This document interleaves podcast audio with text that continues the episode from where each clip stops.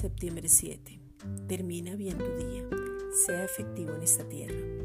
Estamos en esta tierra en lo natural, pero espiritualmente estamos sentados en lugares celestiales y nuestra mirada está puesta en Él y no en la tierra.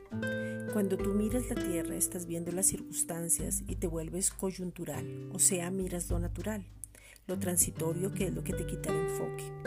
El futuro es lo que determina tu vida y ya somos eternos con Él.